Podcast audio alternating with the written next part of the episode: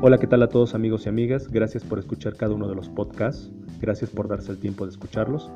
El día de hoy tenemos un tema muy importante en el episodio número 15, que son las pesas y las articulaciones.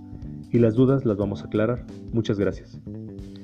Y bien amigos, eh, este tema de las pesas y articulaciones es de suma importancia porque me doy cuenta en la actualidad que todavía muchos instructores, muchos entrenadores, en sus entrenamientos se preocupan más qué sucede a nivel muscular y no se preocupan en qué sucede a nivel articular, qué sucede en el interior de sus articulaciones.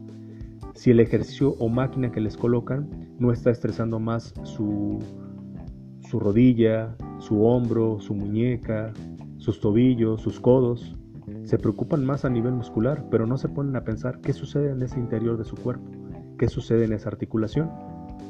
Recuerden, antes de que tú te preocupes en qué sucede a nivel muscular en tu entrenamiento, Preocúpate si tu técnica es adecuada, si tu articulación no se está estresando de más.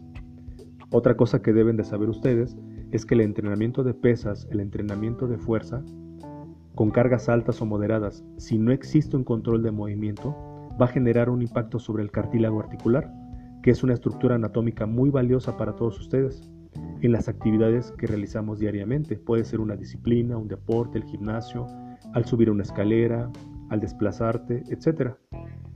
Les voy a mencionar principios que les van a ayudar a tener una técnica adecuada y que su instructor debe tomar en cuenta.